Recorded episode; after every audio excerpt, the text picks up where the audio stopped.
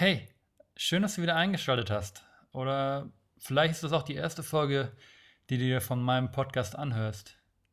In jedem Fall vielen Dank für dein Interesse. Wie ihr dem Namen wahrscheinlich schon entnehmen könnt, habe ich mich mittlerweile für, ein, für einen Namen entschieden. Und zwar ehrliche Worte. Habt ihr wahrscheinlich schon gelesen. Ich muss sagen auch mittlerweile, dass mir der Name jetzt doch besser gefällt als der, den ich mir vorher überlegt hatte und der dann weg war. Aber lasst mir gerne mal euer Feedback da, was ihr davon haltet. Äh, ich möchte jetzt auch gar nicht lange quatschen, aber eine kleine Info habe ich noch für euch. Ich habe eine neue Instagram-Seite erstellt. Habt ihr vielleicht, hat der eine oder andere vielleicht schon gesehen von euch? Und da könnt ihr mir auch gerne folgen. Der Name ist ehrliche Worte unterstrich Podcast. Auf dieser Seite möchte ich den Zuschauern eine Möglichkeit geben, äh, so miteinander zu interagieren, vielleicht so Behind-the-Scenes-Inhalte zu sehen oder einfach generell die Konversation weiterzuführen.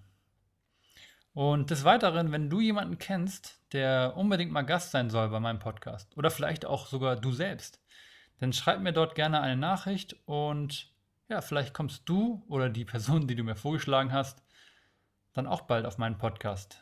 Also keine falsche Scheu, ich bin immer offen für neue Ideen.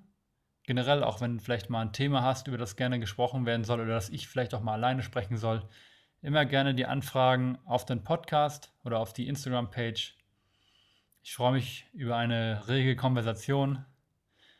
Naja, äh, jedenfalls viel Spaß bei der zweiten Episode vom Ehrliche Worte Podcast.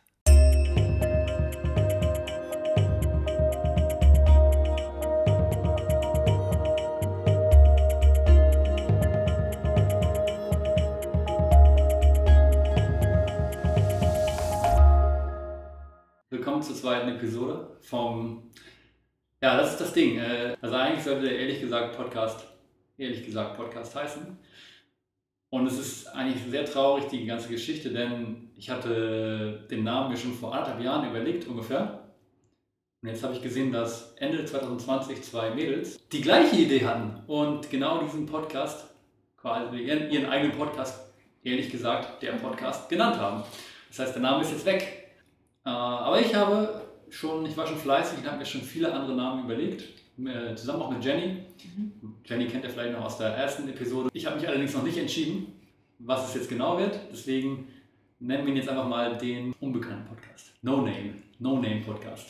Und dann in der nächsten Episode erfahrt ihr vielleicht mehr, wie dieser Podcast heißt. Ich hatte jetzt gerade auch schon überlegt, da ja das ganze Motto von diesem Podcast irgendwie einfach mal machen ist. Einfach mal machen, nicht groß überdenken und einfach mal den Podcast starten. Vielleicht einfach zu sagen, den Podcast so zu nennen. Einfach mal machen, Podcast. Aber klingt auch nicht so gut. Ich halte euch auf den Laufenden. Ist auch halb so wild, denn heute habe ich einen ganz besonderen Gast dabei. Und das ist Marilene. Marilene und ich, äh, wir haben uns im Endre kennengelernt. Genauso wie Jenny eigentlich nicht, witzigerweise. Wahrscheinlich kommen auch noch ein paar mehr Leute aus dem Endre dazu mit der Zeit. Und es ist eigentlich eine ganz spannende Episode, glaube ich, eine ganz spannende Geschichte für mich, weil wir arbeiten zwar relativ viel zusammen, haben gerade auch ein bisschen was für die Arbeit besprochen, aber eigentlich weiß ich noch fast gar nichts über sie und ihren Hintergrund und wie sie zu der Person, sage ich mal, geworden ist, die sie ist und den Weg, den sie gerade einschlägt. Aber vielleicht willst du dich ganz kurz einmal vorstellen, Marilene, darfst das sagen. ähm, ja, ich freue mich sehr, hier zu sein. Ich finde es gerade auch ein bisschen aufregend, ehrlich gesagt, mein erstes Podcast-Interview hier zu führen. Ähm, und bin ganz gespannt auf deine Fragen und wohin die Reise heute geht mit unserem Gespräch. Freue mich schon so drauf. Also so viele Fragen habe ich gar nicht aufgeschrieben. Ich schaue doch mal hier auf meine Liste. Generell habe ich mir für diesen Podcast überlegt, dass ich mir zwar ein paar Gedanken mache vorher, aber nicht unbedingt das darauf abgesehen habe, jetzt diesen genauen Plan zu verfolgen, sondern einfach zu schauen, wo das Gespräch sich irgendwie hinbewegt. Und wenn wir die Liste abarbeiten, super. Wenn nicht, genauso gut. Es geht nicht darum, irgendwie groß ist einen Podcast zu kreieren, der immer zu 100% Mehrwert für jeden dabei ist, dass du den hörst und die ganze Zeit denkst, oh wow, krass, ey, jetzt bin ich so motiviert. Ich weiß gar nicht, hatte ich das in der letzten Episode auch schon angeschnitten? Also ich persönlich finde es auch mal wichtig, dass man einfach mal einen Podcast hören kann, nebenbei, vielleicht was zum Schmunzeln hat und gar nicht die ganze Zeit denkt, oh wow, jetzt krass, jetzt bin ich voll motiviert, jetzt habe ich diese fünf Tipps, wie ich produktiver sein kann. Ich finde es cool, wenn man beides irgendwie kombinieren kann und das ist, was ich, glaube ich, versuche mit diesem Podcast. Aber das finde ich auch auf dem Weg heraus. Ganz spannend übrigens, kann ich kurz noch mal eine kleine Anekdote nebenbei erzählen.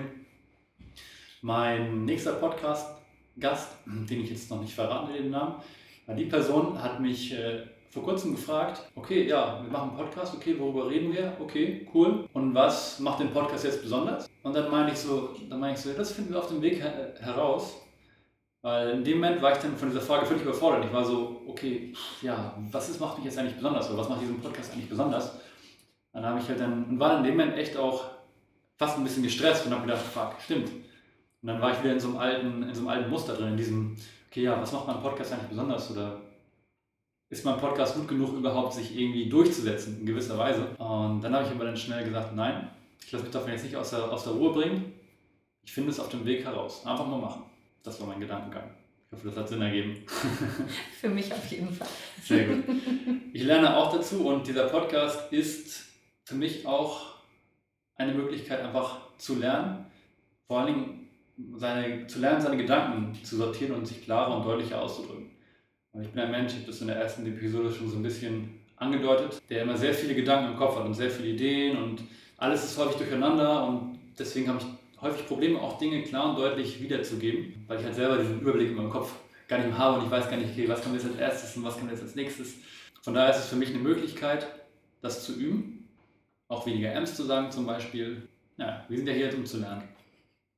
Und deswegen finde ich eigentlich, habe ich einen besonderen Gast, Marilene, die ist nämlich eigentlich sehr gut darin, sich sehr deutlich auszudrücken und sehr klar und verständlich ihre Gedanken wiederzugeben. Unter anderem hat ihr das doch damals den Job im Endre eingebracht, in gewisser Weise. Ah, gut zu wissen. also, naja, zum Teil zumindest. Das war eine ganz witzige Story eigentlich. Sie hat äh, bei uns angerufen und äh, hat nochmal nachgehakt, wie das ist. Sie hat sich vielleicht beworben bei Instagram oder eine E-Mail geschickt und nochmal nachgehakt. Ja, wie sieht denn das jetzt eigentlich aus? Und dann hat eine Kollegin mit ihr telefoniert, die mittlerweile nicht mehr bei uns arbeitet und meinte dann, ja, diese Marilene, die müsst ihr auf jeden Fall einstellen. Die hat so eine tolle Stimme. Und dann haben wir gesagt, okay, wenn du das sagst, und, ja. der Rest ist Geschichte. Jetzt sitze ich hier. Jetzt sitzt du hier. Das ist ganz gehen, ne? Ja. Aber vielleicht sollten wir mal so ein paar Schritte weiter zurückgehen und nochmal überlegen und mal schauen, wie bist du eigentlich hierher gekommen. Ich weiß ja über dich, du hast ja duales Studium gemacht bei Bayersdorf, glaube ich, ne? mhm. Und kommst dann ja eher so aus dem, ich nenne es immer aus der Business World. Mhm. Aber jetzt bist du ja gerade eher so auf einem ganz anderen Pfad irgendwie. Ich weiß gar nicht, wie, wie du da hingekommen bist. Also vielleicht beantworten wir erstmal die Frage, wie bist du zum Yoga gekommen? Mhm. Ich muss dazu sagen, Marilene ist auch Yogalehrerin, vorne weg wissen. Aber das interessiert mich auf jeden Fall mal. Mhm. Was hat dich da eigentlich hingebracht? Ich glaube, es war tatsächlich eine Not, die mich dahin gebracht hat, weil ich ganz dringend irgendwas gesucht habe, wo ich mich entspannen kann wo mein Körper sich vor allem auch mal wieder entspannen kann. Und ich glaube, ich habe es irgendwann in der Oberstufe tatsächlich auch schon angefangen und gemerkt, wie ich einfach nach dem Yoga mich immer so viel leichter gefühlt habe und so frei und irgendwie so guter Dinge, als ob ich wieder, immer wieder so nach Hause geschwebt bin, so ein bisschen. Und gemerkt habe, dass sobald ich aufgehört habe, das zu machen, es mir halt wesentlich schlechter ging.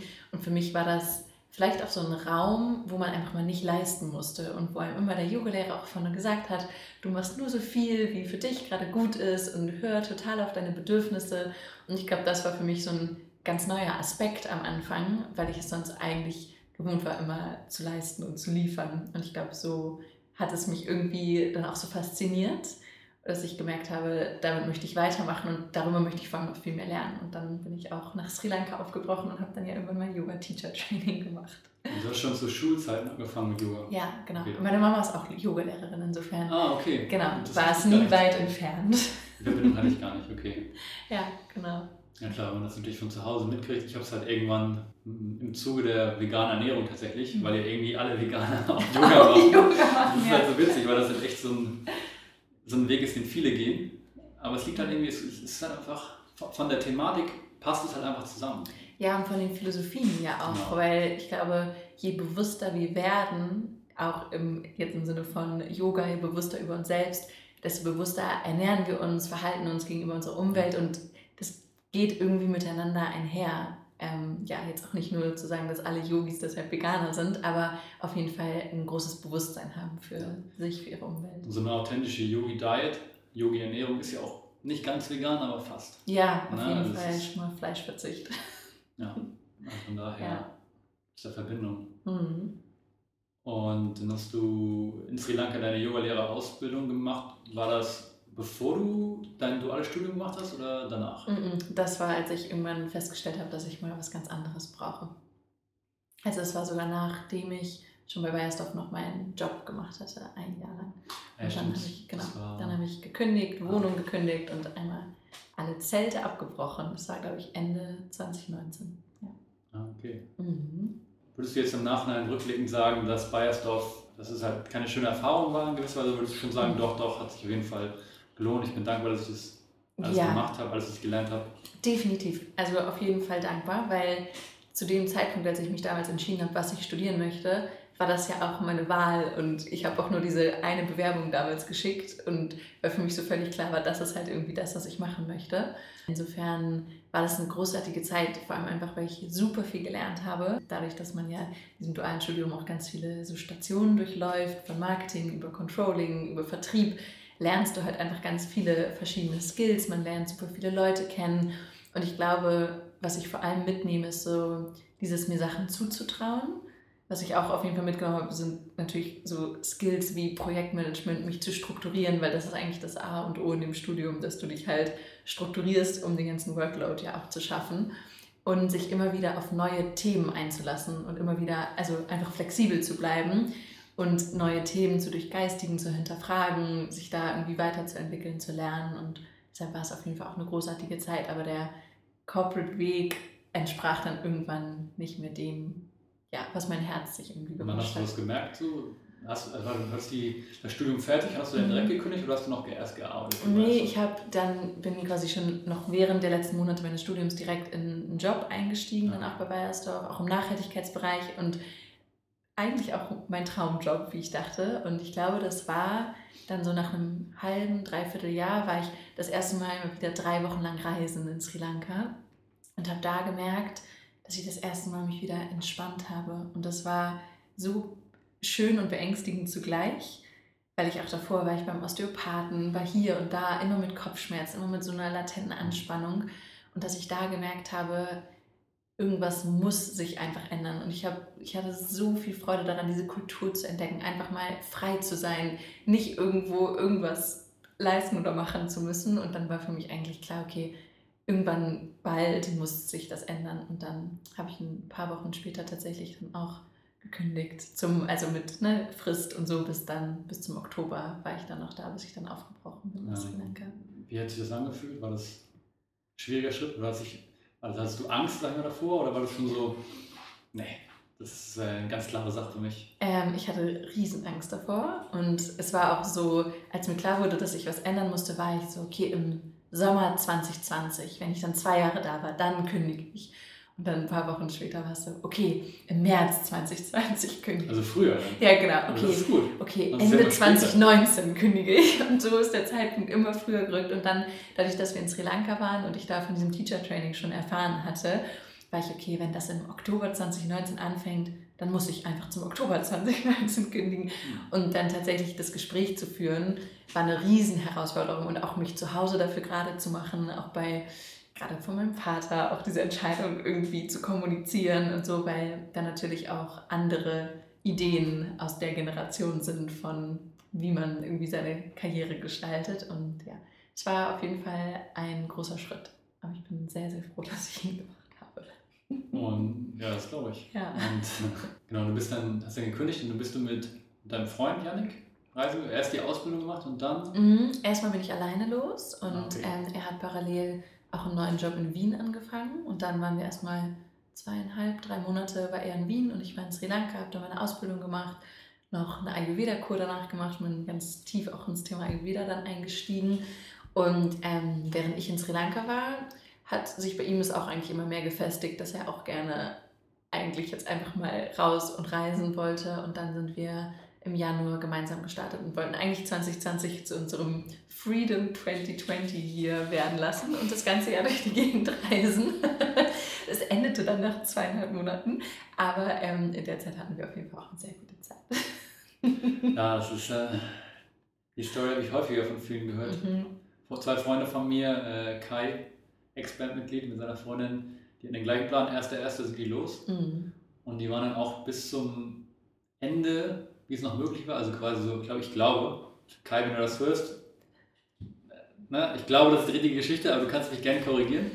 Bis zum Ende äh, sind sie geblieben und dann den letzten Flug quasi mhm. haben sie dann zurück. Ich weiß gar nicht, wo die waren. Ich glaube, die waren auch in Sri Lanka. Ach krass, ja. Bei uns war es nämlich auch wirklich der letzte Flug, bevor die Grenzen gefühlt dann geschlossen ja, waren. Vielleicht war der im gleichen Flugzeug. Ja, vielleicht war er sogar im gleichen Flugzeug. Kann das sein. Ja, nee, und, genau. Aber wie gesagt, er und seine Freundin, die haben es beide halt, die waren dann bei seiner Freundin, den Eltern, haben die gewohnt, mhm. hier in Hamburg und halt wirklich nur so auf, wie sagt man, auf heißen Kohlen mhm. gesessen und gesagt, okay, sobald es wieder geht, fliegen wir wieder los, sobald es wieder geht. Und dann sind dann Monate vergangen, Monate vergangen. Zwischenzeitlich haben sie noch irgendwie, hat Kai, glaube ich, noch einen Job angefangen in Frankfurt für ein paar Wochen und dann aber doch. Und jetzt sind sie wieder auf Bali. Also jetzt haben die. Echt? Ja, die oh. haben jetzt den ganzen Prozess gemacht und äh, mit irgendwie Quarantäne fünf Tage in, in, äh, in Java, mhm. in Jakarta, mhm. glaube ich, ja, in einem Hotel und jetzt sind sie auf Bali und das ist ja auch mal inspirierend. Leben da ihr Leben. Aber ja, die haben auch eine guten, äh, Insta gute Instagram-Page, also so ein okay. Travel, Travel Couple Page. Das werde ich mir gleich mal anschauen. Das du dir mal anschauen, ja. Als ihr dann wieder zu Hause wart in Hamburg, warst du dann irgendwie, wie hast du dich da gefühlt? Hast du dich da irgendwie so planlos gefühlt oder gedacht, okay, ich, jetzt, ich habe jetzt eigentlich voll mit der Reise geplant, jetzt weiß ich irgendwie gar nicht, wo ich hingehen soll. Wäre ich vielleicht doch mal bei Bayersdorf geblieben und hattest du da irgendwie so ein, so ein Gefühl der Unsicherheit oder was wusstest du da sofort? okay, ich weiß jetzt, wie es weitergeht? Nee, das wusste ich auf jeden Fall nicht. Im ersten Moment war ich erstmal einfach nur froh, zu Hause zu sein. Also ich war super dankbar, in so einer Unsicherheit irgendwie einfach so eine Anlaufstelle zu haben und das auch ganz klar war, ich kann irgendwie bei meinem Papa war ein Zimmer frei und da konnte ich auch wieder wohnen und war darüber einfach erstmal total froh, weil es doch auch zum Schluss in Sri Lanka sich auch nicht mehr wirklich sicher angefühlt hat. Also auch von den Stimmungen her, die dann im Land so waren, war ich dann auch einfach froh, zu Hause zu sein. Und ähm, den Gedanken, dass ich bei Bayersdorf hätte bleiben sollen, hatte ich zum Glück nie. Ich glaube aber auch, weil ich ja dieses halbe Jahr hatte, wo ich die Ausbildung gemacht habe, wo ich so viel erlebt habe, wofür ich einfach so dankbar war. Es war, es war eher so ein Gedanke, oh, zum Glück habe ich nicht erst jetzt gekündigt oder hatte vor, irgendwie erst im Sommer 2020 zu kündigen, dann hätte ich das alles gar nicht erlebt letztendlich. Und ich glaube, dass als wir dann wieder zu Hause waren, das war so ein Prozess zwischen erstmal einfach nur Lockdown, es passiert ja sowieso irgendwie nicht groß was, dann natürlich schon auch so diese Themen, auch so von den Eltern her, so ja, was ist denn jetzt, so wie sieht es denn jetzt aus, was ist denn jetzt der neue Plan und jetzt müsst ihr aber auch mal wieder einen Job finden und wie soll das denn alles weitergehen? Genau, und da Wer irgendwie, nicht. genau. und das war dann so, das war ganz interessant, wie wir das so geschafft haben, uns da auch so anzunähern, also dass auch mein Papa uns immer mehr irgendwie den Raum gelassen hat. Wir haben uns ja auch irgendwann, mein Bruder und ich, mein Bruder war in der gleichen Situation, natürlich auch von sich aus irgendwann überlegt, okay, langsam entspannt es sich wieder, was möchte ich denn jetzt eigentlich machen, womit möchte ich meine Zeit verbringen. Und ich habe zum Beispiel dann so ein Online-Yoga-Nitra-Teacher-Training gemacht, das war total gut. Und so hatte man ja auch zu Hause irgendwie Möglichkeiten, sich weiterzubilden und solche Sachen. Genau, und ich war an manchen Tagen auch sehr überfordert mit der Frage, auch ziemlich wirklich lost und eher aufgelöst, weil ich dachte, was mache ich denn jetzt? Wie soll das was passiert irgendwie dieses Jahr. Und ich hatte sonst eigentlich immer einen sehr klaren Plan von den Dingen. Und ich fand meine Weltreise schon mutig, aber da war jedenfalls geplant, dass ich das ganze Jahr reise. Und ähm, deshalb hat mich das an manchen Tagen auch echt überfordert. Und es war aber irgendwie, glaube ich, brauchte ich diese Phase, um einfach zu lernen, dahin zu gehen, wo es mich gerade hinzieht. Und dann bin ich zum Beispiel zum Impact Hub in Hamburg gekommen. Das ist so ein ganz cooler Coworking Space für Social Startups und habe da spannende Menschen kennengelernt. Dann war ich mal wieder im Endre, habe da irgendwie meinen Tee getrunken und meinen Kuchen geholt. Und irgendwie auf dem Weg, glaube ich, an einem Tag ins Impact Hub dachte ich so, warum bewerbe ich mich jetzt eigentlich wieder auf so fünf, also ich sag mal normale fünf Tage Jobs? Ähm, warum gehe ich nicht einfach ins Endre und schaue, was es da für Möglichkeiten gibt? Von Anfang an mit der Intention, dass ich auf jeden Fall ja Lust hatte, mehr zu machen und auch Janine kennenzulernen, dich kennenzulernen. Und das hat sich dann auf einmal so richtig angefühlt. Und ich glaube, das hat mich die Zeit so gelehrt, viel mehr nach meinem Gefühl zu gehen, als ähm, das so im Kopf durchzuplanen. Ja. Ja, das hat dann ja auch alles äh, in den Donnerplan ge geklappt. Ja. Es ist auch nicht immer so selbstverständlich. Also der Endre ist sein beliebter Arbeitsplatz und ja nicht jeder kriegt da seinen Job, einfach weil wir natürlich nicht hier so viele Leute einstellen können. Also nicht so viele, wie sich auf jeden Fall bewerben immer. Das war ein gutes Timing. Das war, hat ihm dann alles, in dem Moment hat dann alles irgendwie ja. gut gepasst und ja, hat sich richtig angefühlt. Voll. Aber du bist auch deinem Gefühl gefolgt, als du zum Andrew gekommen bist, oder? Ja, meine Andrew Story, Andrew. Andrew. meine Andrew Story ist, ich wurde quasi mit dem Besen hingeschoben genau, von stimmt. einem Mitbewohner Janis. Stimmt. Weil ich, und nur, eigentlich nur, weil ich, ja aus zwei Gründen. Also der Hauptgrund war eigentlich, weil ich, bei, ich war vor bei Peter Pane ja. und da habe ich gekellnert und da macht man eigentlich ganz gutes Geld und ich war zu dem Zeitpunkt halt finanziell nicht so gut aufgestellt. Ich bin auch auf meiner Reise. Ich, die Leute, die jetzt das hören, die kennen wahrscheinlich meine ganze Story noch nicht. Äh, die erzähle ich nochmal in einem separaten Podcast, die ich jetzt irgendwie hier gelandet bin, wo ich bin. Ja, war dann halt Peter Pane, hing dann so ein bisschen an Peter Pane, weil man da halt gutes Trinkgeld gemacht hat und man hat einfach gut verdient, dafür, dass man halt einfach ein bisschen entspannt gekellnert hat. Entspannt in Anführungsstrichen. Und ich wusste halt, okay, so viel Geld wie bei Peter Pane will ich im Ende nicht machen. Das war mir bewusst. Auf der anderen Seite wusste ich natürlich auch, okay, Endre ist, entspricht eigentlich genau meinen Werten, so von, von, sowohl von der Ernährung, also was, das Essen, was da angeboten wird, als auch dieses ganze Konzept Conscious Café. Und äh, ja, und ich mir war auch bewusst zum Beispiel, dass da halt viele Leute hingehen, mit denen man halt gut connecten kann. Also einfach um die Leute, mit denen ich eh in Hamburg connecten will, also seien es Yogis oder irgendwelche Veganer oder irgendwelche Leute, die sich mit Nachhaltigkeit beschäftigen, dass solche Leute halt da hingehen und dass ich dadurch halt die Möglichkeit habe, mit solchen Leuten eher zu connecten, was ja sowieso mein Ziel war in Hamburg. Oder eins meiner Ziele, sag ich mal. Ich wusste eigentlich von der Logik her, war ich so, okay, Andre, ja, das würde halt passen, aber auf der anderen Seite war ich natürlich so, ah, wenn das dann so wenig Geld ist, und, äh, ich brauche jetzt gerade irgendwie Geld und Kaution war dann gerade bezahlt mhm. von meiner Wohnung mhm. äh, oder von meiner WG und ja, da war ich halt so mega darauf fokussiert.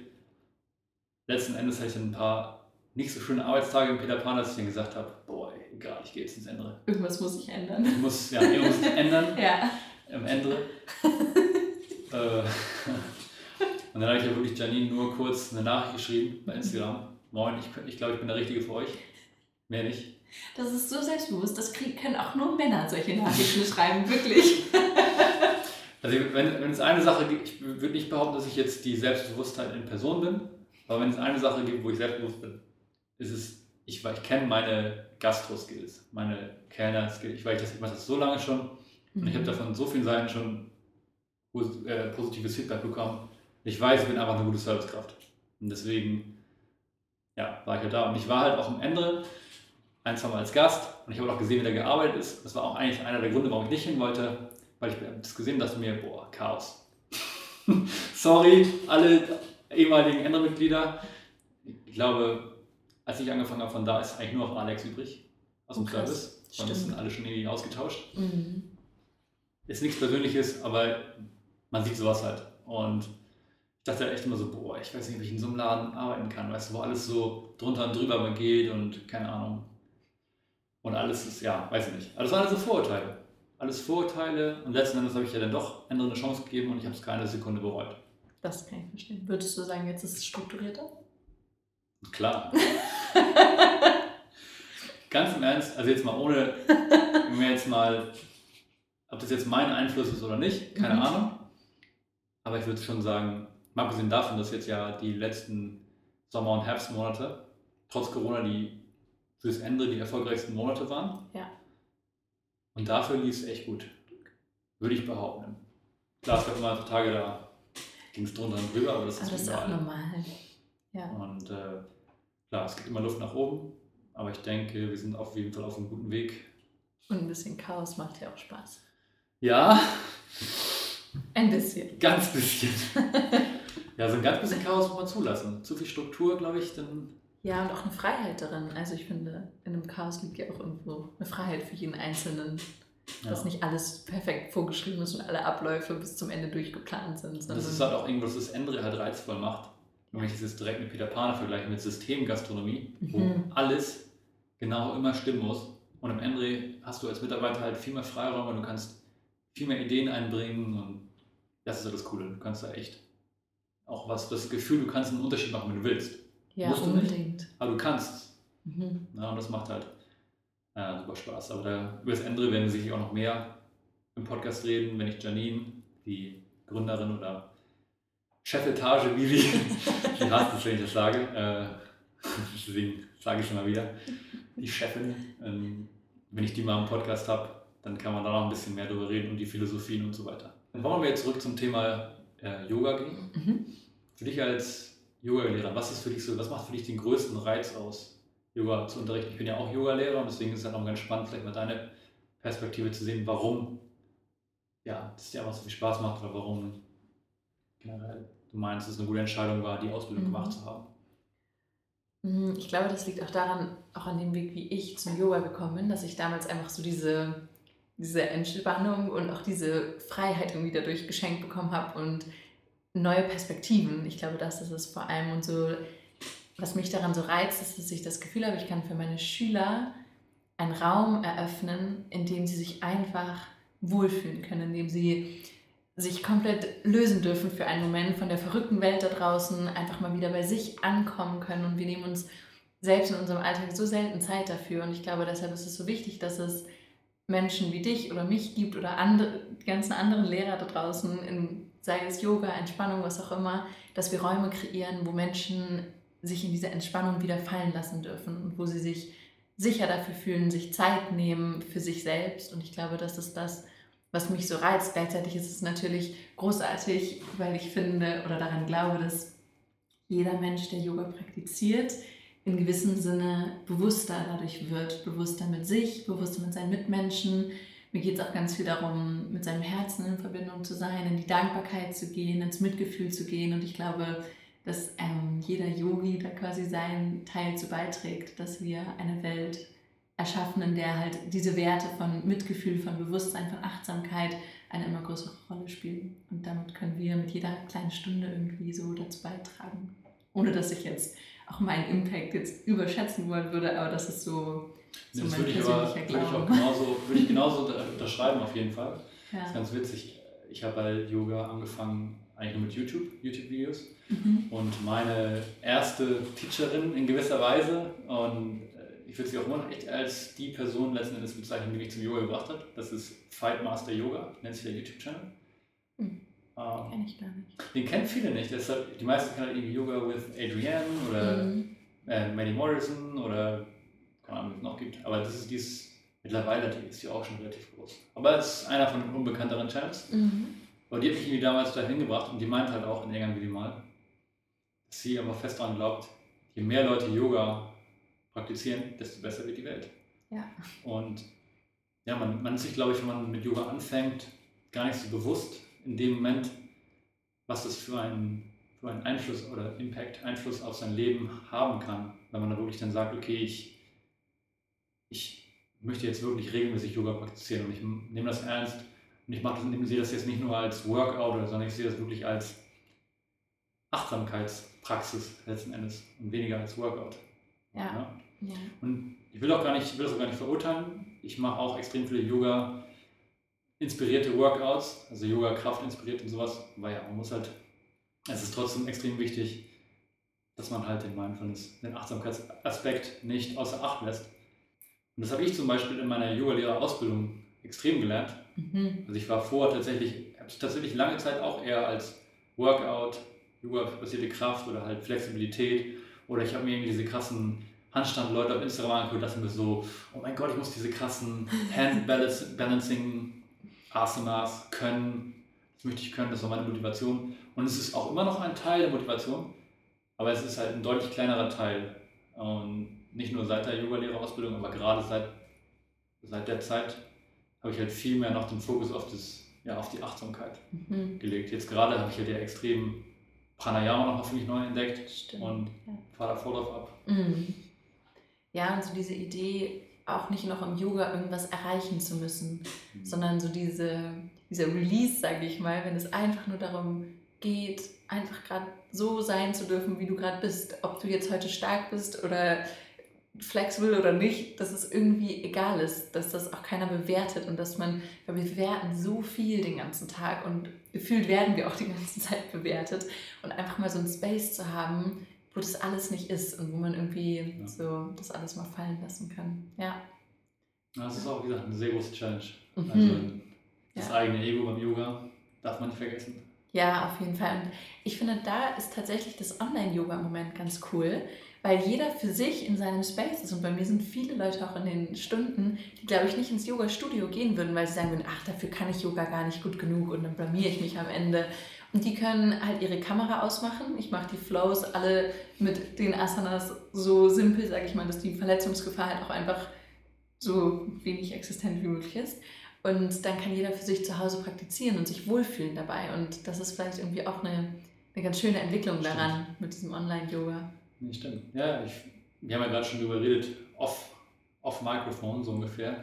Also ich, ich persönlich ja nicht der große Fan bin davon, aber ich höre jetzt wirklich von vielen Leuten, neben dem Endre, in dem, das ist auch so ein Yoga-Laden. Ja, Und die ist ja auch, die unterrichtet ja auch die Besitzerin, Lynn heißt die, die ist auch in Elbton zum Beispiel. okay. Genau, und die hat dann auch, habe ich auch kurz mit ihr ein bisschen darüber geredet, wie das so läuft. Und sie meint, sie hat auch ihre Gruppe und sie meint, sie findet das total super. Und sie hat Leute aus Süddeutschland, die gerne mal mit ihr mal Yoga machen wollten, Ja. können das machen.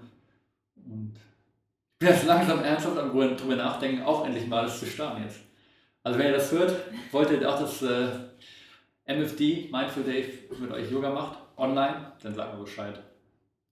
Ich glaube, du musst gar nicht darauf warten, dass die Leute Bescheid sagen. Du könntest dich einfach trauen und dann kommen bestimmt ganz viele Leute, die Lust Ist nicht so, dass ich mich nicht traue. Ich glaube, ich bin einfach nur zu faul, so mir die Zeit dafür zu nehmen. Das sind ne, Jurcht und zu planen Mhm. und dann das aufzubauen und dann das irgendwie posten auf Social Media. Gerade weil ich ja momentan so extrem inaktiv auf Social Media bin. Das stimmt.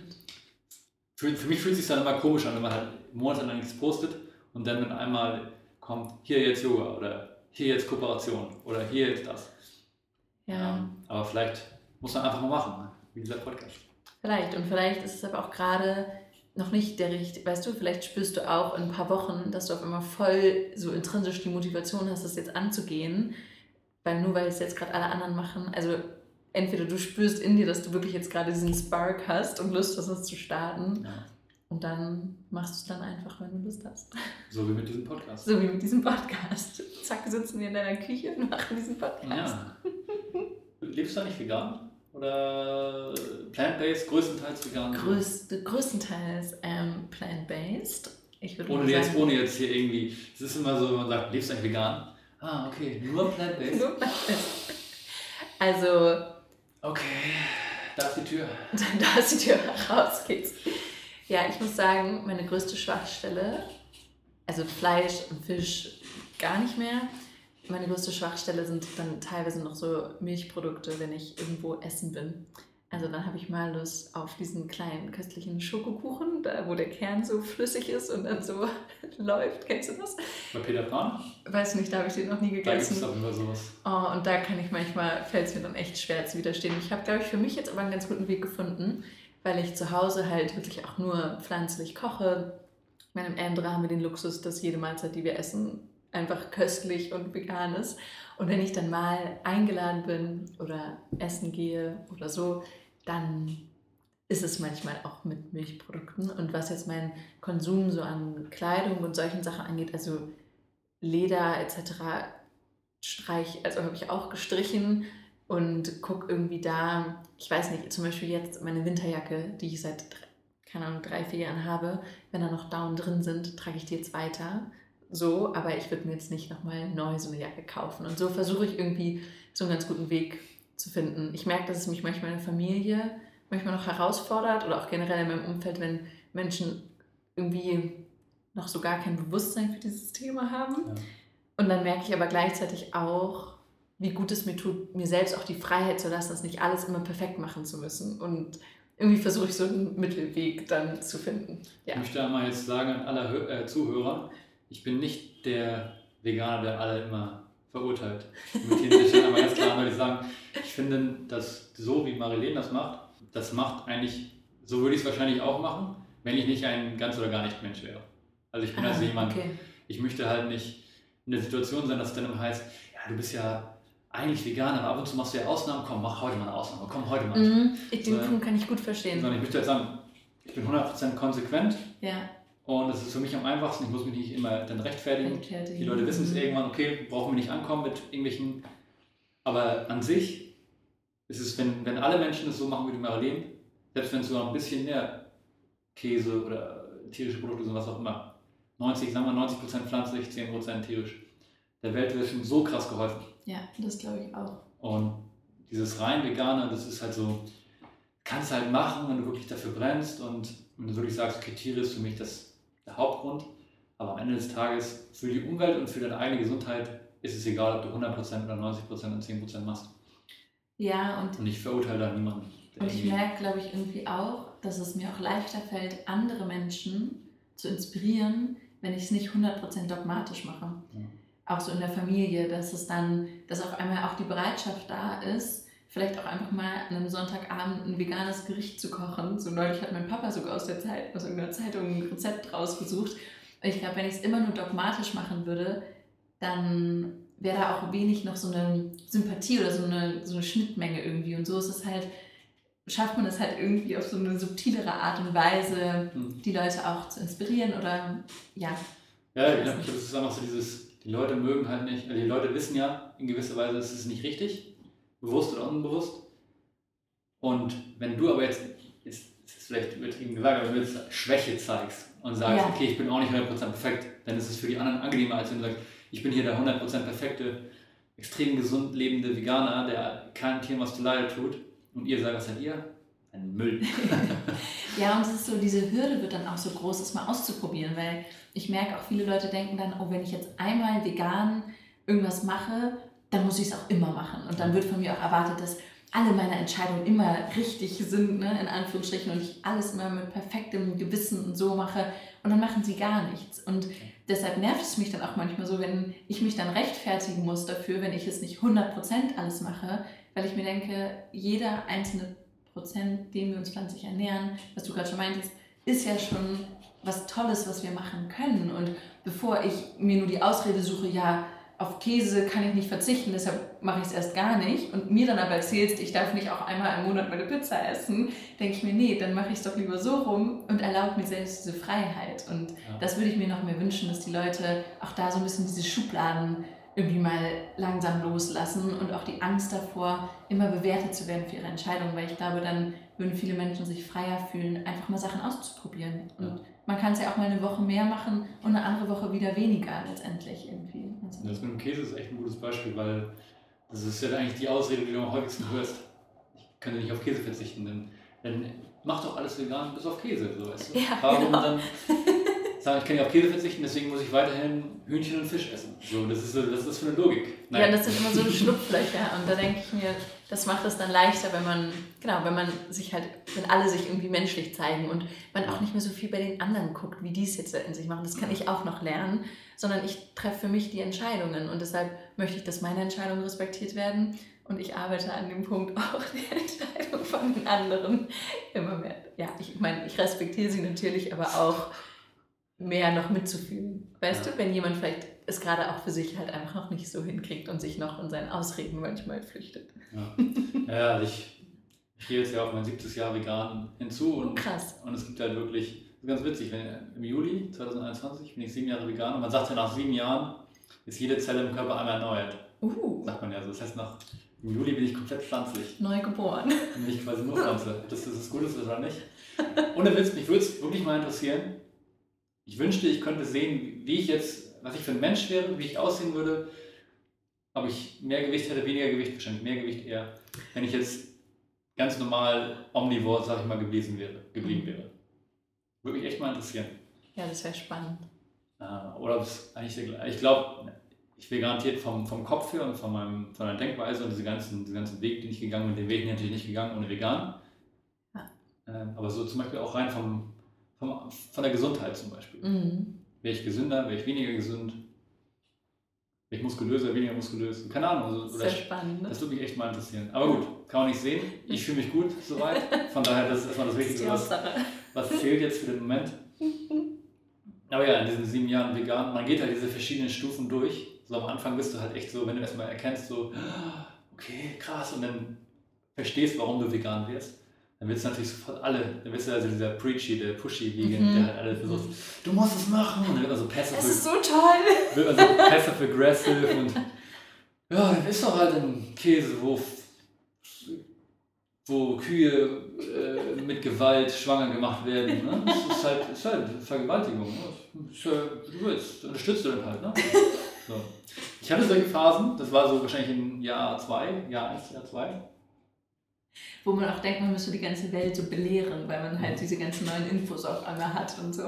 Aber es ist, es ist, es tut, ist auch schwierig. Es tut weh, wenn du dann auf diese tauben Ohren und diese, ich nenne es wirklich mal Ignoranz, sich nicht mal mit dem Thema ansatzweise beschäftigen zu wollen. Für mich war immer, es gibt die Leute, die Leute, die sagen, okay, ich beschäftige mich mit dem Thema, ich schaue mir Dokus an, ich lese mir Sachen durch und danach sage ich, ist mir egal. Ich mache trotzdem Omnivore weiter. Da sage ich, okay, du hast eine Chance gegeben. Aber die Leute, sagen, ne, ich will es nicht hören, mhm. so, äh, Scheuklappen, interessiert mich nicht, das finde ich viel schwächer eigentlich. Ja. Nicht, dass es stark ist, dann ja. sich so abzuschalten von solchen äh, abzuschotten von solchen Emotionen, wenn sich irgendwelche krassen Dokus anschauen, wo Tiere geschlachtet werden. Macht dann, darauf erstmal ein Bacon. Ja. So, ne? Gibt's ja auch. Ja, ja. Naja, gut. so, so viel zu dem Thema. Thema. Nee, also wie gesagt, ein Prozent mehr pflanzlich jeden Tag oder was auch immer, das allein äh, macht schon einen großen Unterschied. Voll. Und ich meine, dann gibt es natürlich auch die Leute, die vielleicht noch Fleisch essen, einmal in der Woche und dann wirklich vom Demeterhof. Und das sind dann vielleicht die, die nicht so wie du und ich uns ab und zu mal ins Flugzeug setzen und irgendwo hinfliegen, sondern die wirklich nur noch mit dem Fahrrad in Urlaub fahren. Und dann hat jeder auch wieder seine eigene Definition von Bewusstsein und die leben es vielleicht in anderen Lebensbereichen dann auch mehr. Und ich finde gleichzeitig aber auch dadurch, dass Essen uns jeden Tag mindestens dreimal am Tag begleitet, ist es einfach so ein großer Hebel, den wir haben. Du bist Intervallfaster. Ja, das ist natürlich nur zweimal am Tag. Oder einmal so. Oder noch einmal. Könnte ich nicht. Also bei mir sind es mindestens dreimal am Tag. Ähm, ja, aber deshalb finde ich, ist das eigentlich letztendlich so ein, so ein toller Hebel, den wir haben. Und da einfach so ein bisschen Bewusstsein reinzubringen, ist so großartig. Auch einfach, weil ich finde, das ist auch eine Selbstverantwortung. Und die Industrie erzählt uns so viel und auch da wieder zurückzukommen, auch letztendlich zum Körper zurückzukommen und zu schauen, was tut mir denn eigentlich gut? Und ist es normal, dass ich mich nach jeder Mahlzeit so schwer fühle und so müde? Oder gibt es vielleicht auch noch andere Möglichkeiten? Ich finde es auch einfach so eine spannende Reise, was man da alles irgendwie entdecken kann, wenn man sich das und traut. Es ist leichter als nie zuvor. Ja, das. Wir wohnen aber auch in Hamburg. Das darf man auch nicht vergessen. Also ich glaube, wenn man noch irgendwo, wir haben hier, wir können vor die Tür gehen und haben gefühlt in jedem Restaurant mittlerweile vegane Alternativen. Ja. Wir arbeiten in einem Restaurant, wo wir nur vegane Gerichte haben.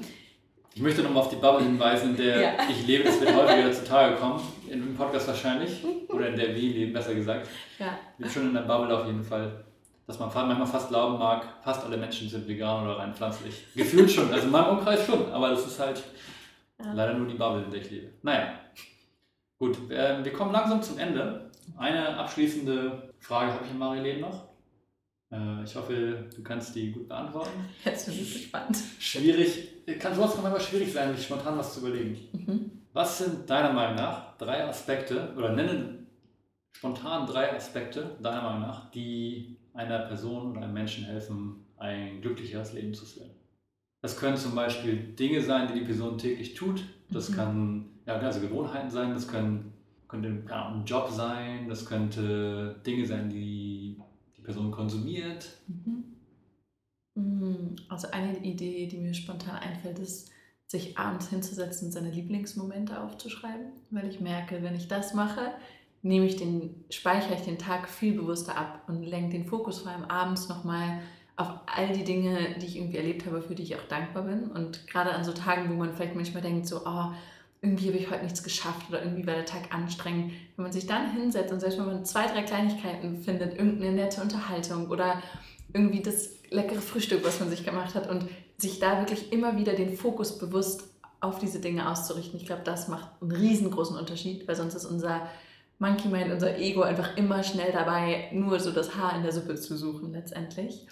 Dann glaube ich, dass es einen großen Unterschied macht, wenn wir uns darüber bewusst werden, dass wir verantwortlich sind für unsere eigenen Gefühle, dass uns das auf Dauer glücklicher macht, weil sonst suchen wir immer so schnell die Schuld bei den anderen und im Außen und bei den Umständen, wie zum Beispiel damals mit meinem Job, kann ich sagen, ja, und bei Bayersdorf bin ich in dieser schrecklichen Mühle und da ist so ein Druck ja, und letztendlich mache ich mir diesen Druck selbst. Und ich merke auch jetzt noch. Oder beim Smoothie Bowls machen. Oder beim Smoothie Bowls machen. Genau, ich wollte gerade sagen, der Druck ist nicht weg, nur weil ich in einer anderen Umgebung bin. So. Und ja. sich darüber bewusst zu werden, sich das anzuschauen und vor allem da auch ehrlich mit sich selbst zu sein, und zu schauen, okay, was kann ich da vielleicht auch für mich selbst noch tun an Arbeit, keine Ahnung, mit meinem inneren Kind etc. Ich glaube, das macht uns auf Dauer glücklich. Und Zeit mit Menschen zu verbringen, die uns wirklich am Herzen liegen und Verbindungen zu suchen, bei denen wir uns so zeigen können, wie wir wirklich sind. Auch mit dieser Verletzlichkeit, dass wir nicht immer das Gefühl haben, wir müssen überall gemocht werden und uns anpassen, sondern dass wir die Verbindung finden, wo wir uns einfach so entspannen können einfach so wie selbst sein können. Ich glaube, das macht uns auch glücklicher. Sehr gut. Das ähm, würde ich so unterschreiben. Das ist doch schön, dann sind wir uns ja schon mal einig. Ich wusste auf jeden Fall, dass du da keine Probleme haben wirst. Ich will noch ein paar mehr Sachen, das einfallen wahrscheinlich. Willst du noch einen sagen? Fällt noch einer ein? Ja, eine Sache wäre, glaube ich, noch, dass wir, ich weiß nicht, ob man es täglich schafft, aber sich immer wieder oder lernen, sich mit seinem Herzen zu verbinden. Weil ich glaube, das war für mich das Größte überhaupt von diesem Kopf und diesem, was wird von mir erwartet, was erwartet die Gesellschaft, immer mehr wirklich in uns reinzuhören, in die Stille zu gehen und mich zu fragen, und was möchte ich denn wirklich, um uns dann zu trauen, diese Wege zu gehen, auch wenn sie nicht immer die Wege sind, die andere von uns erwarten und wir vielleicht auch manchmal Menschen in unserem Umfeld damit enttäuschen oder Gegenwind bekommen. Es lohnt sich am Ende immer und ich bin davon überzeugt, dass wenn wir uns trauen, diesen Weg zu gehen, dass wir auch unterstützt werden. Und dann findet man die Menschen in seinem Umfeld, die diesen Weg unterstützen und kann auf diesem Weg im eigenen Sinne quasi erfolgreich werden. Und ich glaube, deshalb ist unsere Herzensverbindung auch ganz wichtig. Also in anderen Worten quasi auf sein Bauchgefühl, auf seine Intuition ja. mehr zu hören, ja. weniger auf das analytische Denken zu hören, ja. dass, okay, ist das genug Geld oder das ist das, was meine Familie von mir möchte oder so muss ich, das muss ich haben, damit ich in der Gesellschaft anerkannt werde, sondern einfach zu sagen, egal, mein Bauch sagt mir, das ist jetzt der richtige Weg. Ganz genau, genau. Und mhm. oft zeigen es uns auch unser Körper. Also, dass wir auch lernen, zum Beispiel bei mir damals, wenn ich nur noch verspannt bin, nur noch Kopfschmerzen habe, dann stimmt irgendwas nicht. Dann mache ich irgendwas, was mir eigentlich nicht gut tut. Und ja. da wieder wirklich reinzuhören. Ja, Bauchgefühl, Intuition, Herz, wie auch immer man es ja. dann nennen mag. Ja. ja, also wie gesagt, ich hätte vor ein paar Jahren, als du gesagt hast, also so dieses zusammen Herz finden, da hätte ich mir gedacht, was meinst du genau? ja, dann ist das gut mit Bauchgefühl oder Intuition. Also ich habe es auch erst den letzten zwei Jahren erst wirklich für mich entdeckt. Also ich bin auch sonst ein total analytischer, logischer Mensch. Mhm, auf der anderen Seite, so irgendwie, von Natur aus. Keine Ahnung, wenn jetzt von Sternzeichen ausgeht, ich als Wassermann sind ja sowieso immer die Denker und die gar keinen Zugang zu ihren Emotionen haben. Ja, da muss ich mir einfach mal ein Podcast-Interview mit so einem Spezialisten oder einer Spezialistin Ja, das ist eine gute Idee. Holen. Da gibt es einige in Hamburg bestimmt. Ja, ja, super schön. Wie gesagt, würde ich alles so unterschreiben, was du gerade gesagt hast. Und eigentlich wäre es das auch gewesen denn. Wir haben jetzt äh, 50 Minuten. Oh krass, so schnell. Also, oh. guck mal, das war, doch gar nicht so schwer, wie du gedacht hast. Nee, tatsächlich äh, hat es sehr viel Spaß gemacht. Man muss kommen, braucht am Anfang so ein bisschen, um reinzukommen und dann ja. kommt der Flow und dann fühlt es sich ja ganz natürlich eigentlich an, würde ich sagen. Ja, total. Als ob wir einfach unser Gespräch fortgeführt hätten von vorhin. Ja. Nur, dass man halt dieses Mikrofon zwischen ja, genau. Aber du siehst ja nicht mehr. Ich sehe ja immer den Pick, die Zeit und den, den Pegel sehe ich hier immer. Da ja. gucke ich mal ab und zu mal drauf. Und dass man nicht seine Teetasse zu laut abstellt auf dem Tisch. nee, super. Ich verlinke euch in den Show Notes, wenn ihr mehr über Marilene erfahren wollt, ihre Instagram-Page oder ja, Marilene schickt mal ein paar Links, die ich dann da verlinken kann, falls ihr mal zum Beispiel mit dir Yoga machen will. Marilene, wann machst du Yoga? Dienstags morgens, donnerstags abends und am Wochenende auch immer noch Samstag oder Sonntag. Also es gibt viele verschiedene Optionen und auch definitiv für Anfänger und Fortgeschrittene. Ja, ja, ich muss also. zu meiner Schande gestehen, ich habe noch nie eine Stimmt, das müssen wir jetzt verändern. Stunde gemacht. Äh, ich, wir können das ja gleich mal planen, wenn genau. die Kamera aus ist und dann äh, erzähle ich euch im nächsten Podcast, wie die Erfahrung war. Aber ich bin mir ziemlich sicher, dass das super mit dir ist. Und, ja, ich freue mich auf euch. Sagt Bescheid, wenn ihr vorbeikommen möchtet. Genau, oder wenn ihr in Hamburg wohnt, da könnt ihr nicht nur mich, sondern auch Marilene im Ende treffen, wenn ihr mal mit uns klönen wollt. Genau, klönen. Klönen. mal schnacken wollt oder so. Ja, vielen Dank. Das war Episode 2. Ja, danke für die Einladung. Es hat großen Spaß gemacht. Mir hat es auch mega Spaß gemacht. Hat sich auch fast schon noch ein bisschen noch natürlicher angefühlt als bei der ersten Episode. Die erste war natürlich noch super so awkward fast schon. Das ging aber auch. Es war am Anfang ein bisschen awkward und dann okay. kommt man rein. Ja, schön. Aber mir macht es Spaß und ich freue mich auf jeden Fall, noch mehr Gäste hier willkommen zu heißen. Und ich kann mir auch gut vorstellen, dass Marilene bald nochmal wiederkommt. Sehr gerne. Das ist eigentlich auch mein Plan, immer Leute wiederzuholen und mal ein bisschen abzudaten. Wie sieht es jetzt aus in deinem Leben oder generell? Naja, das wäre es jetzt mal. Viel Spaß beim Hören. Oh, Entschuldigung, ihr habt ja schon gehört. Wenn ihr, wenn ihr, wenn ihr hier angekommen seid, wenn ihr hier angekommen seid, habt ihr ja schon alles gehört. Von daher Danke fürs Zuhören. danke fürs Zuhören, wäre die richtige Aussage gewesen. Und bis zum nächsten Mal. Euer David.